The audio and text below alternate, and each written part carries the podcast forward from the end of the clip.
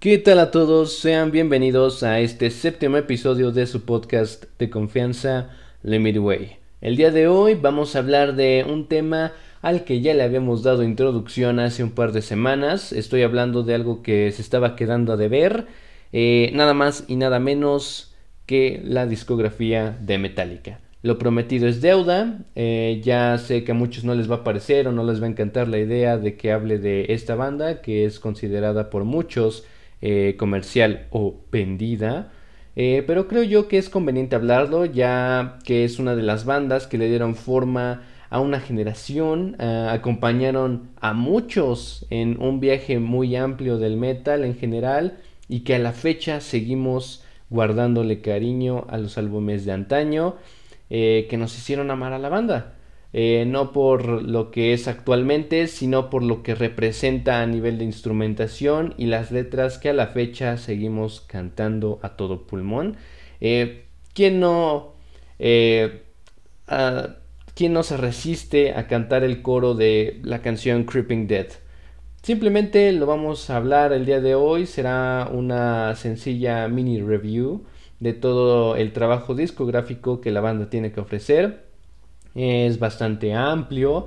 Eh, su catálogo tanto en canciones y estilos que fueron dándole forma hasta lo que es actualmente.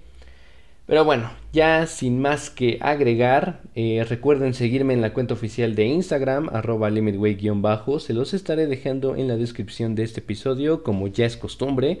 Por favor, vayan a seguirme, no sean gachos. Eh, y bueno, también recuerden que las primeras 10 personas en contestar la pregunta random musical de la semana eh, tendrá una mención o un saludo al inicio de cada episodio. Eh, bueno, ahora sí. Es que pues nadie, ahorita no estoy haciendo eso porque pues nadie, nadie me responde la pregunta, eh.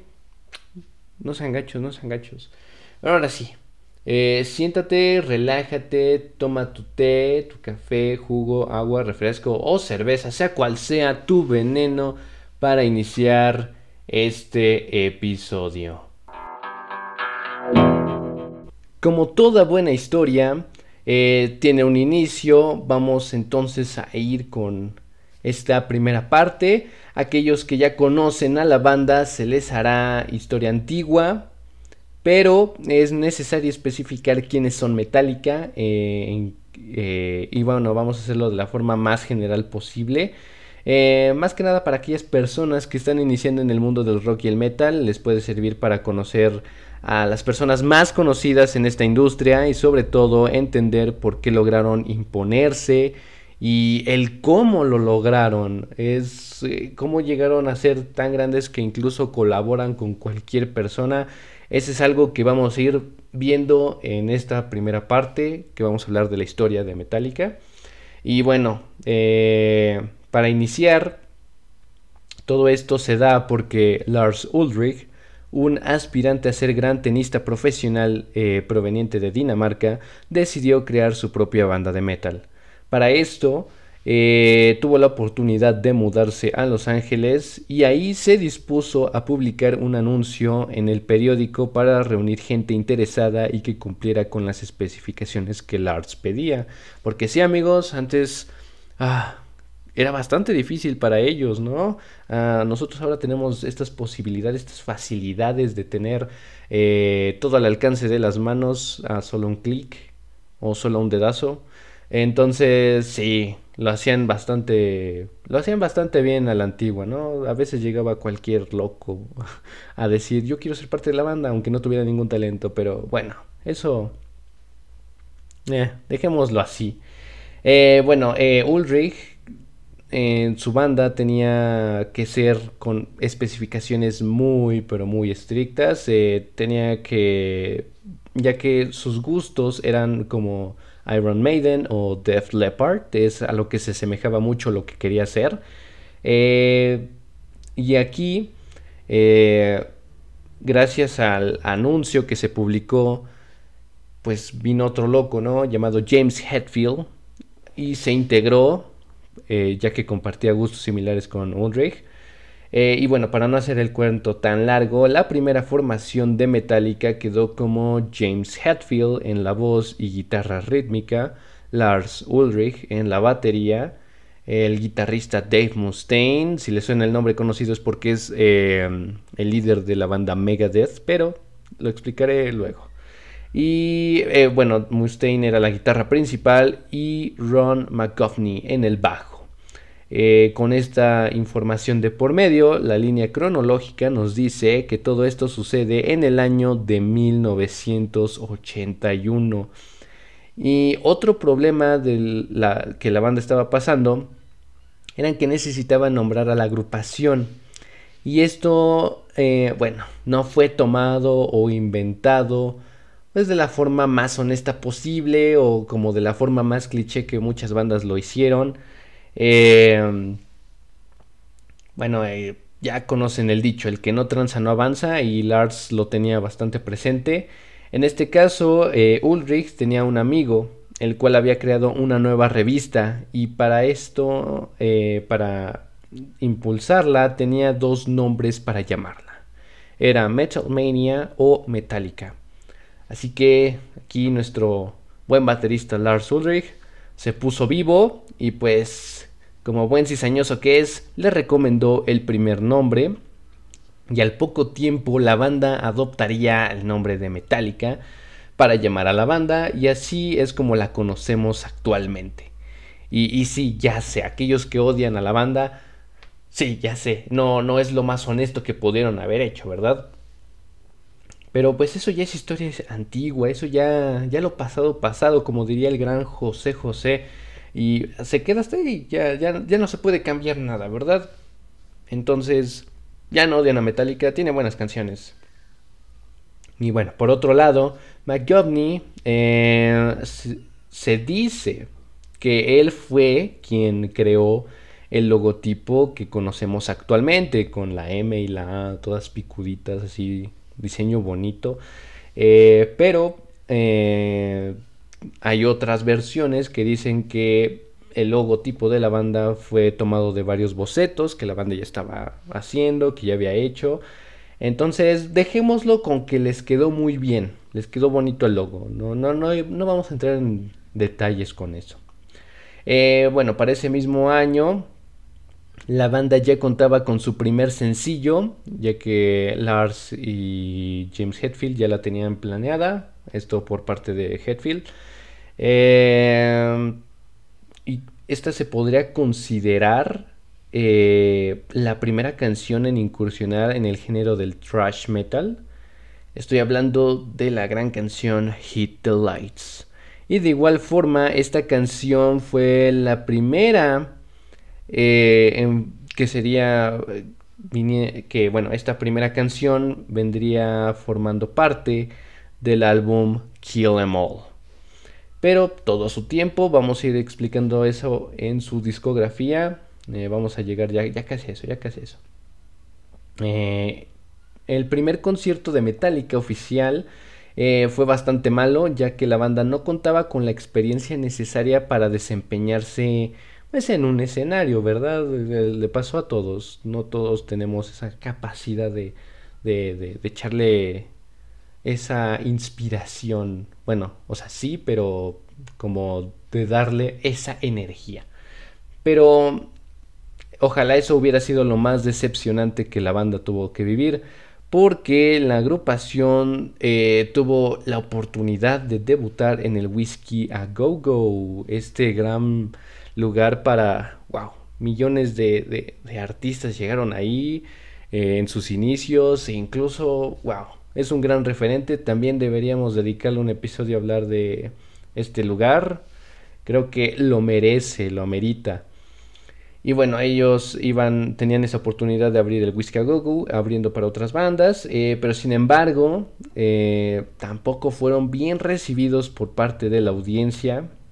Entonces, para el año del 82, con la banda teniendo problemas en su estilo musical, Ulrich y Hetfield deciden reemplazar a McGovney y a Mustaine, estos en fechas relativamente distintas. Eh, este, este, último lo decidieron sacar por, eh, bueno, eh, problemas de abuso de alcohol y drogas. A muchos les pasa, pero Mustaine tenía otros planes después de su salida, eh, ya que sería el, el fundador de su propia banda llamada Megadeth en venganza de lo que Metallica le hizo. Pero eso será historia para otro día. Eh, prácticamente lo que puedo decir es que Megadeth es una copia casi exacta de lo que es Metallica, pero solo que mucho más rápida y mucho más violenta. Honestamente, quisiera tener la oportunidad de hablarlo en otro episodio. Creo que sí vamos a tener esa, esa brecha, espero que sí. Y bueno, Metallica sin un bajista y con un y tampoco al poco tiempo después sin guitarra principal, Lars y James decidieron seguir buscando las piezas claves para esta historia. Posteriormente las encontraron.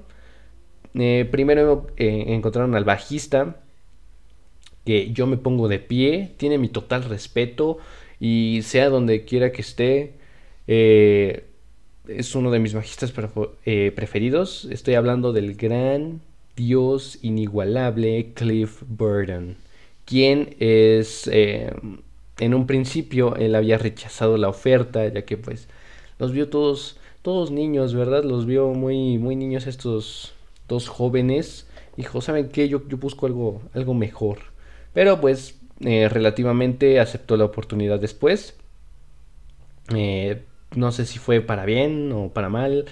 Eh, es, triste, solo diré eso, es triste para aquellos que no, no conocen a la banda, es triste. Bastante triste lo que sucede después.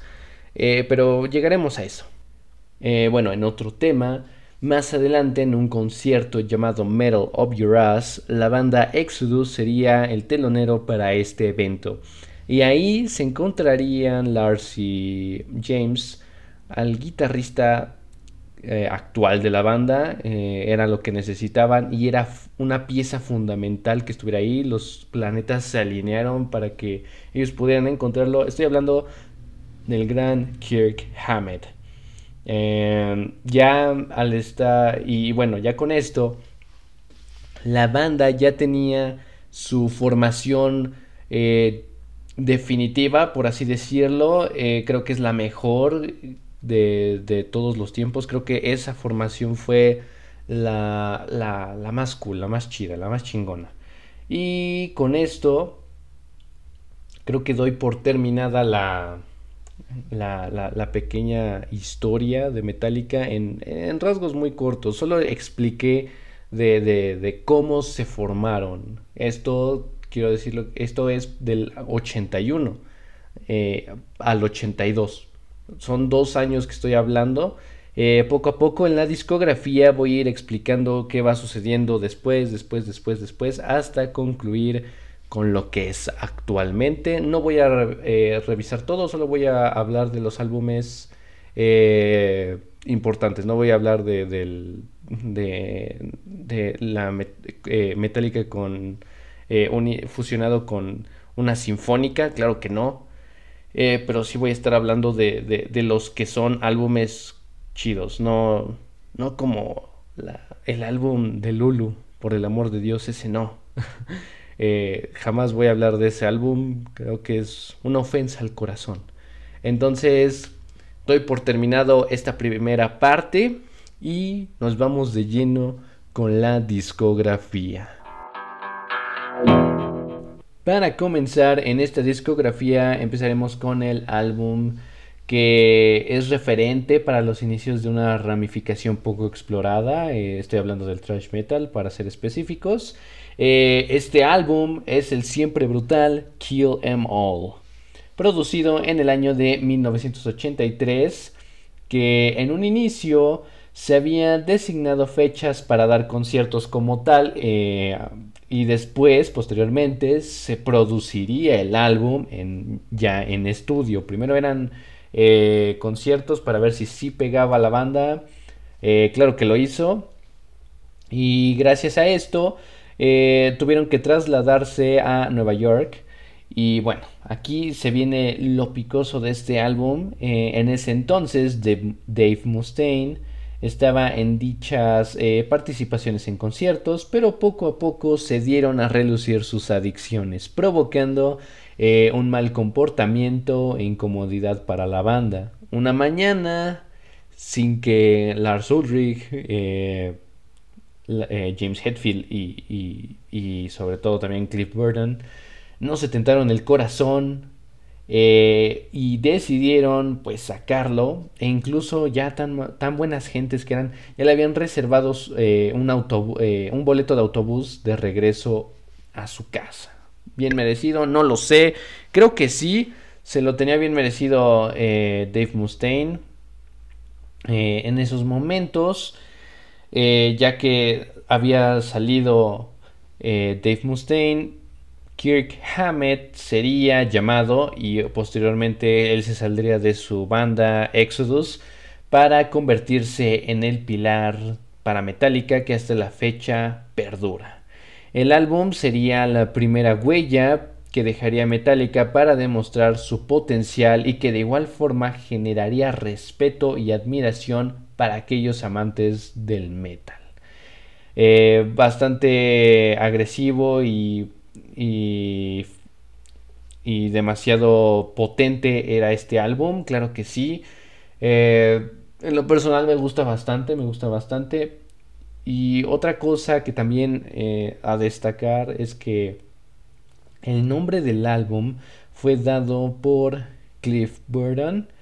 Eh, bueno, como se debe. Un, gran hombre imponiendo respeto, obviamente. Y con el nombre del álbum, vaya. O sea, ¿quién no podría adorar a Cliff Burton? Eh, en lo personal, creo que en tanto a ritmo le faltaba un poco más para pulir esa idea que tenían en mente, pero aún así la ejecución es de las pocas que me han gustado. Eh, me gusta esa temática que trabajaron y claro que es uno de los álbumes que más le guardo cariño, está en mi corazón. Eh, como tal, todo el álbum te lo recomiendo, pero las canciones que son otra onda y si quieres saber por qué las, les tengo tanto respeto y cariño, en especial a una por el bajista. Eh, te recomiendo que empieces con Anastasia Pulling Teeth, que es una obra maestra. Si obviamente se, tenía que tratar del dios Cliff Burton. Eh, sin duda es de una de mis favoritas. Es todo menos aburrida y comercial. La canción como tal es instrumental. Eh, tiene obviamente solos de guitarra, solos de bajo, perdón, solos de bajo de, este gran hombre. Otra buena, otras buenas canciones eh, son Seek and Destroy, otro de los grandes éxitos de Metallica y sigue repercutiendo actualmente, aunque no de la misma con bueno, no con la misma energía que en aquel entonces, pues ya, ya, tienen bastantes años, obviamente no iba a ser lo mismo. Otra es Whiplash, eh, es una de las canciones que representa toda la esencia de Metallica junto con Hit the Lights. Eh, y por último, la que a mí me gusta incluir eh, en todo lo que en todo lo que es de, este álbum es The Four Horsemen. Gran canción, ustedes que me escuchan y ya conocen al álbum, ¿están de acuerdo con estas canciones del álbum Kill Em All o prefieren poner otras? Se vale, se vale. en este, ya saben que en este podcast es bien recibida una buena opinión diferente. Y bueno, ahora, para el segundo álbum, que es el Ride the Lightning, fue lanzado en el año de, 1984, para ser específicos, el 27 de julio. Eh, ¿Qué tal? Eh? Tres días más se celebra otro aniversario. ¿Quién dice? Estamos a 24, sale este episodio el 24. Eh, ojalá, ojalá hubiera un, un aniversario, no como el de Metallica Blacklist, pero algo bonito sí estaría bastante bien.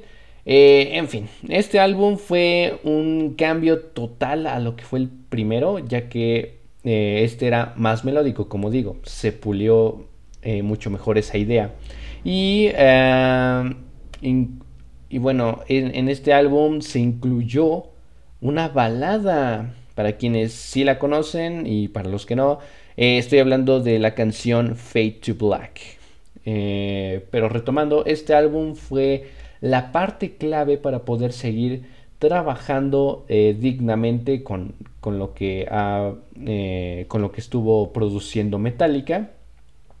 Y aquí comienza algo eh, bueno el, el, abuso excesivo de alcohol por parte de la banda. Algo irónico sí ya lo sé a Mustaine le hubiera gustado ver eso y le hubiera participado pero sí, la banda ya estaba empezando a perder el control con todo lo desenfrenado que estaba haciendo.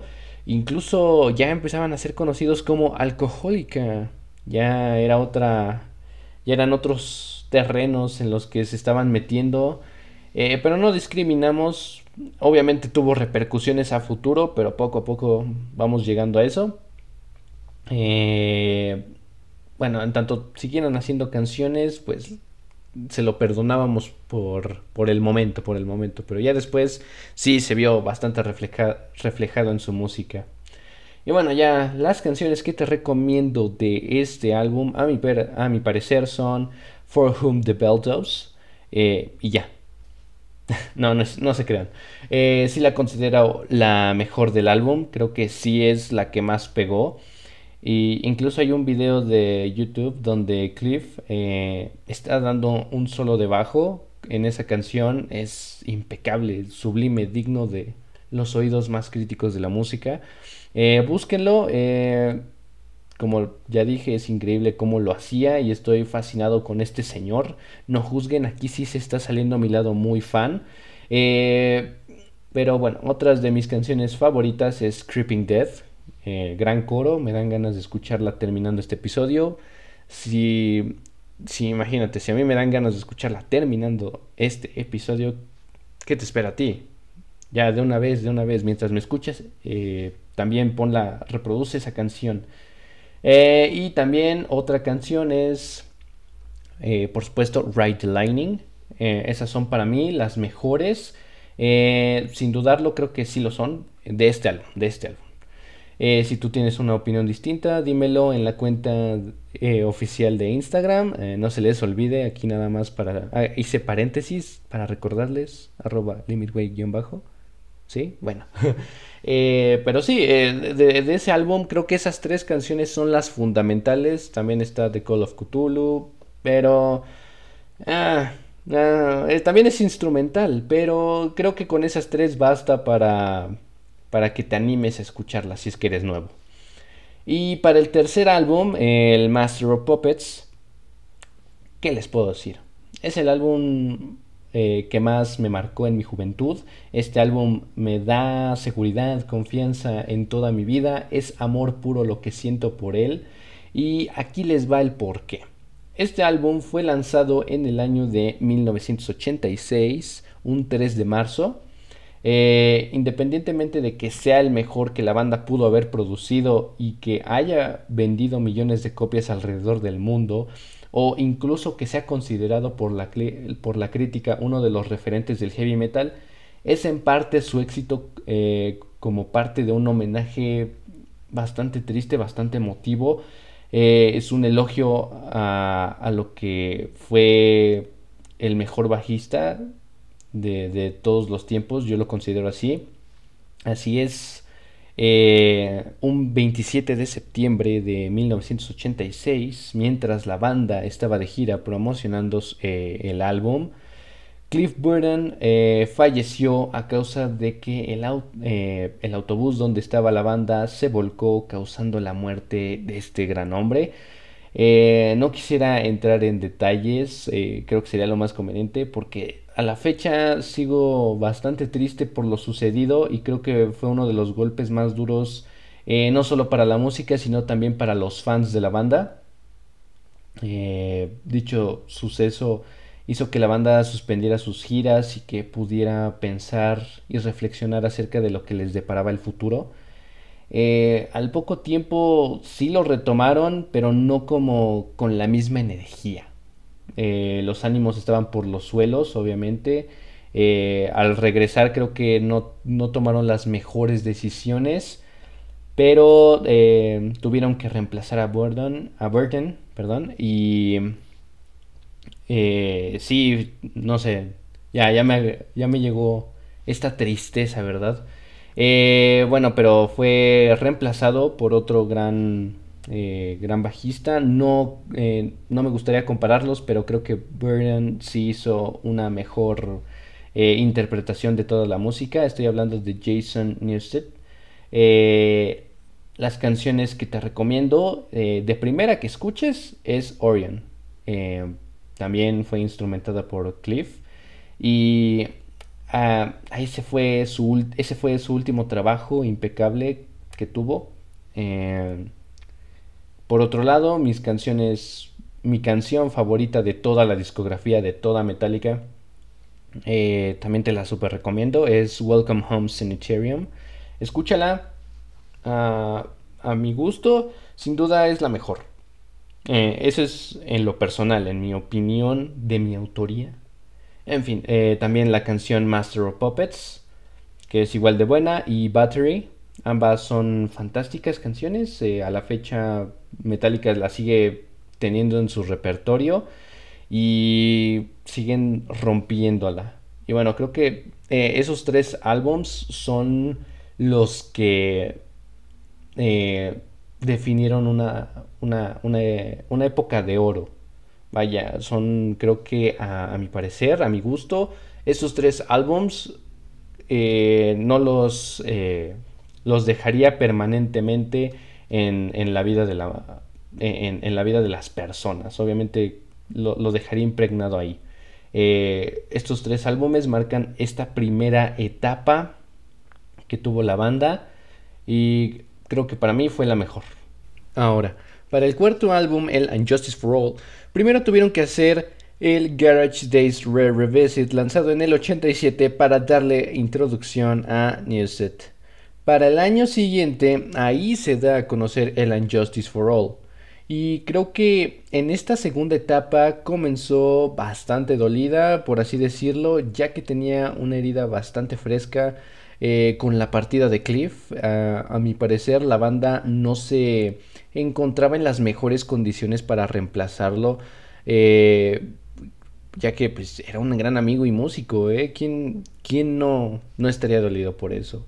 Pero de igual forma, eh, gracias a, eso, el álbum tuvo más eh, de lo que nos ofreció en, en, un inicio con el Kill Em All ya que en varias de sus canciones hace referencia tanto a temas políticos y sociales, eh, dando fuertes críticas, como es el caso de la canción One o Blacknet.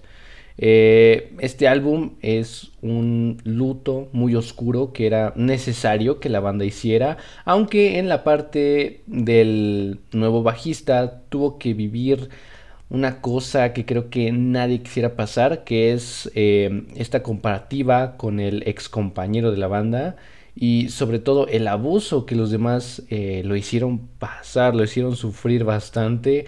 Ah, este es una, un álbum y un claro ejemplo del odio e inmadurez que tenía tanto Lars, James y Kirk, ya que todos conocen ese dato y si no, ya lo saben, es que el bajo en, todas las canciones al bajo le quitaron casi todo el volumen, haciéndolo casi imperceptible, si no es que nulo.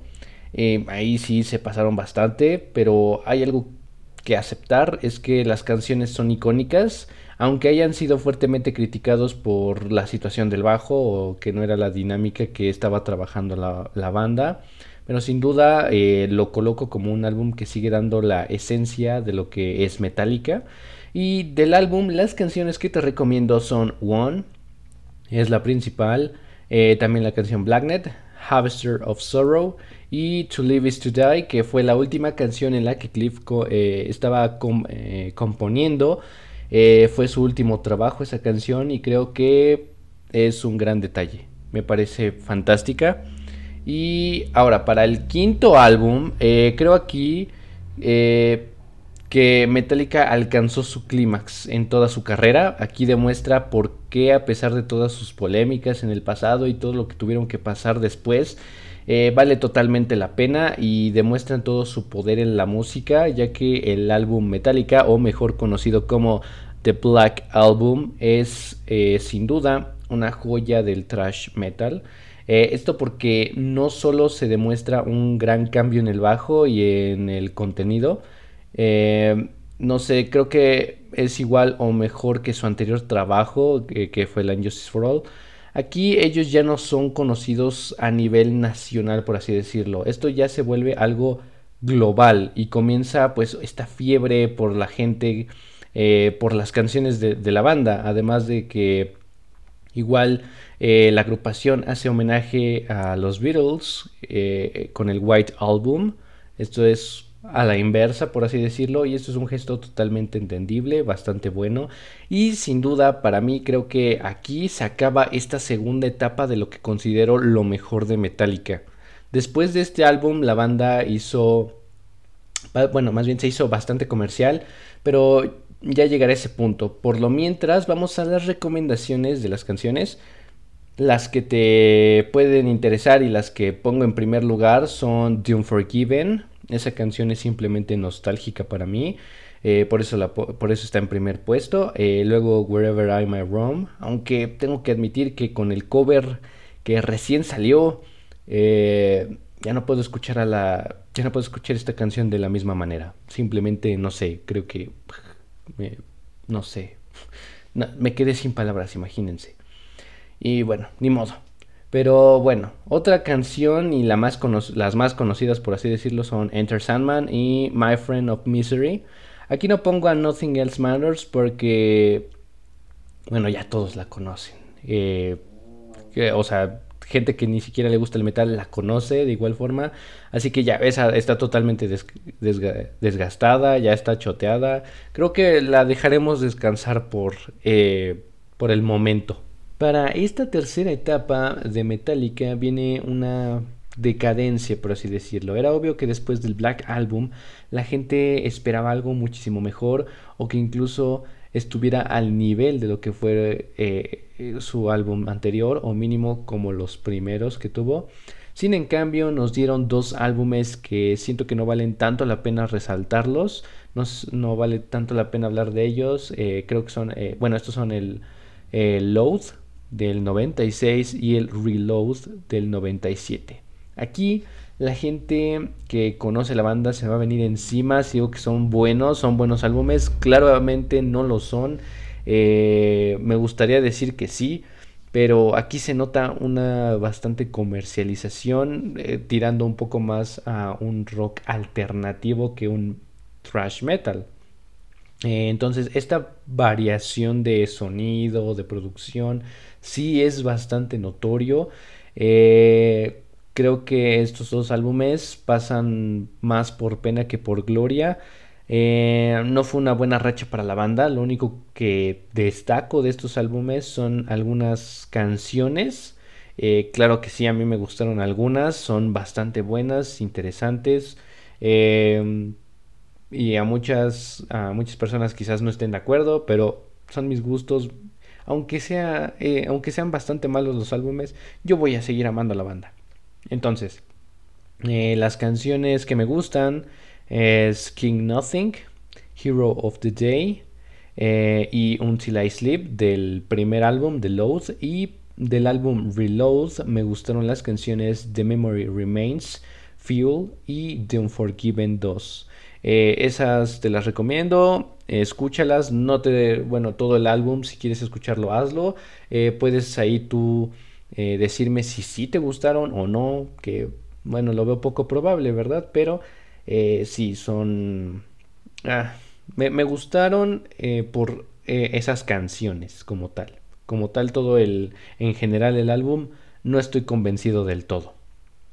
Y dentro de esta materia, de, de, dentro de esta tercera etapa, el álbum Saint Anger fue el momento más crítico de la banda. Aquí se pierde totalmente el control de lo que se estaba haciendo.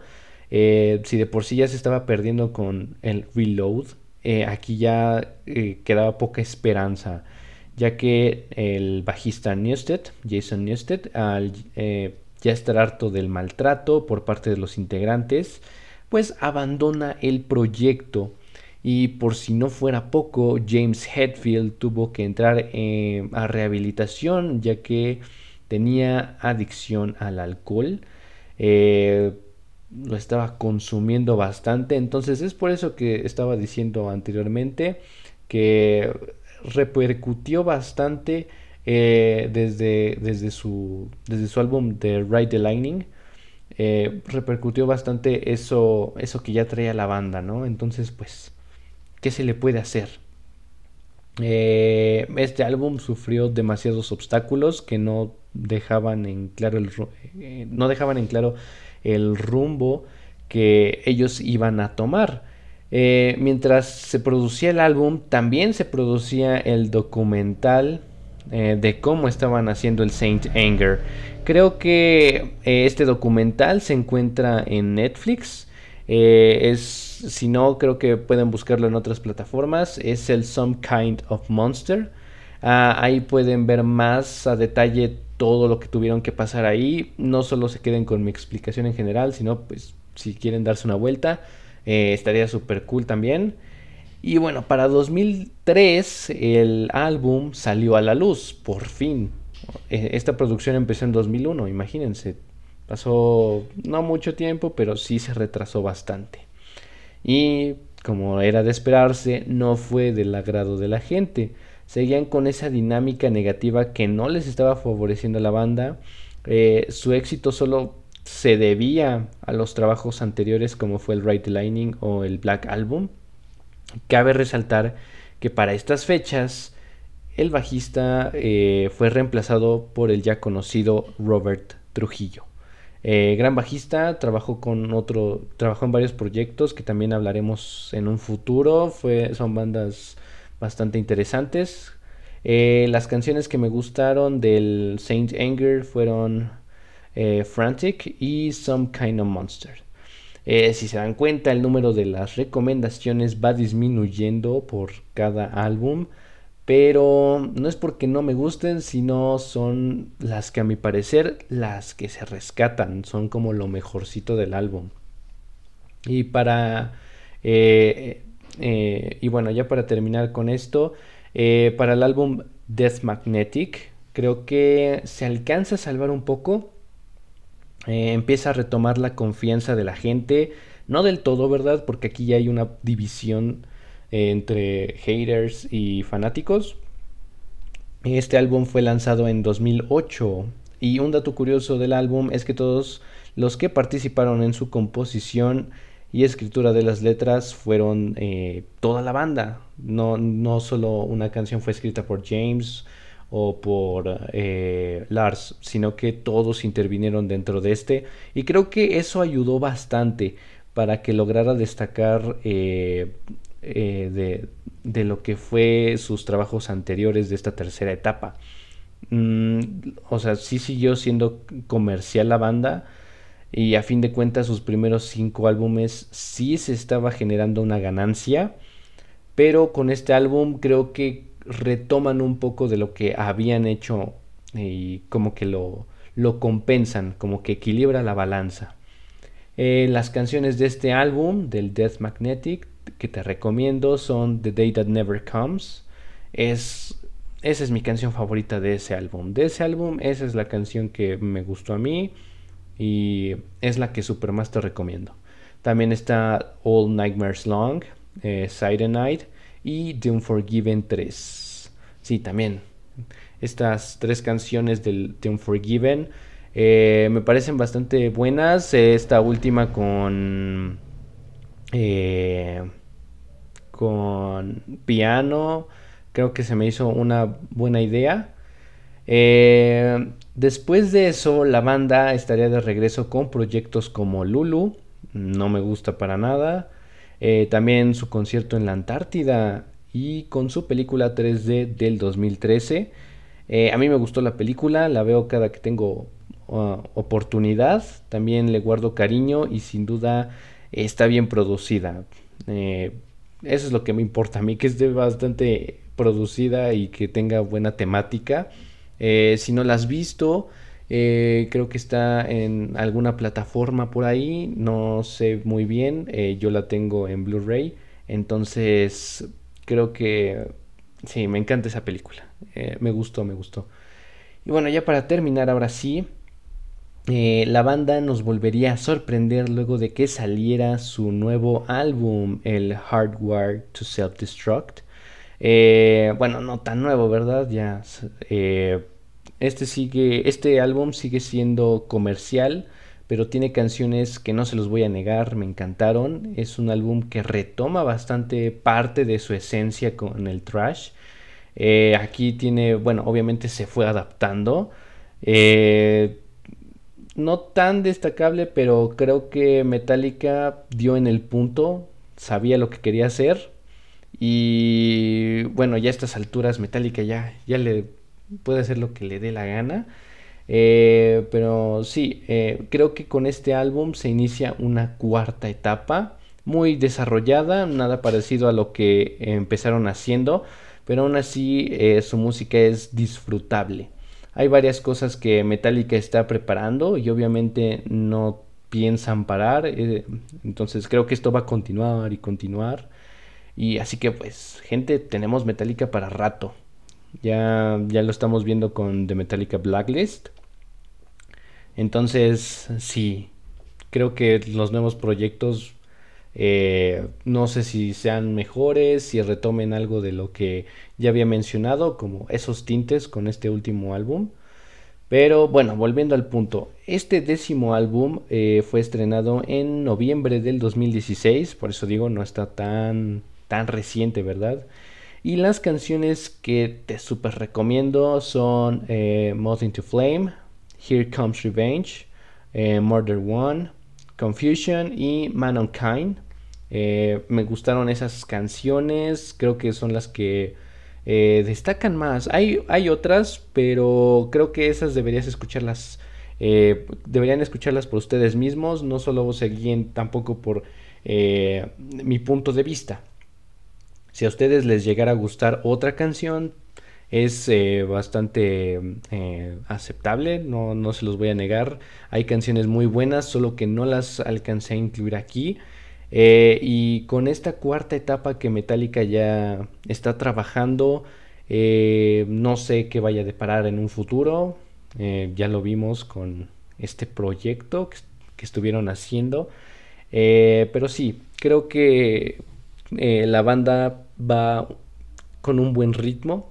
No nos queda de ver en ciertos aspectos actualmente con esta cuarta etapa. En la tercera creo que sí se la dejaron llevar por lo que ellos querían, ¿no? El dinero.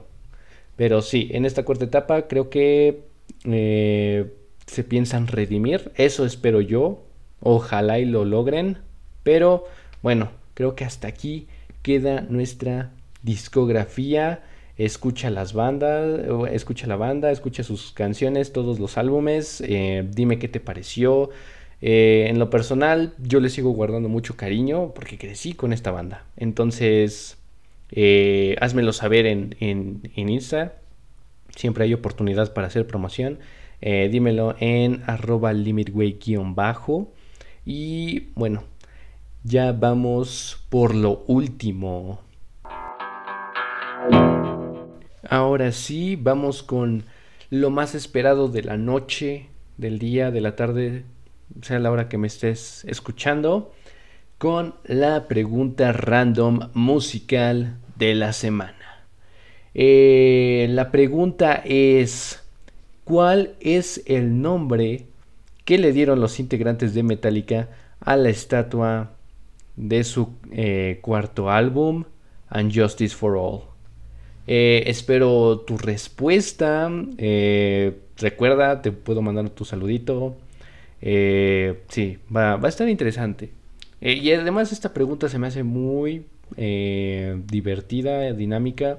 Pocos conocen el nombre, pero si eres fan de corazón puedes decírmelo. Entonces creo que por el día de hoy ya terminamos. me divertí bastante. Creo que Metallica dio lo mejor de sí en, en los, en los 80s, pero creo que su magia puede retomar o puede decaer de nuevo. No lo sé, no sé qué depara eh, el futuro para Metallica, pero yo le, deseo lo mejor. Y bueno, eh, ya para despedirme, yo soy Ale. Recuerda seguirme en Instagram y La misa ha terminado.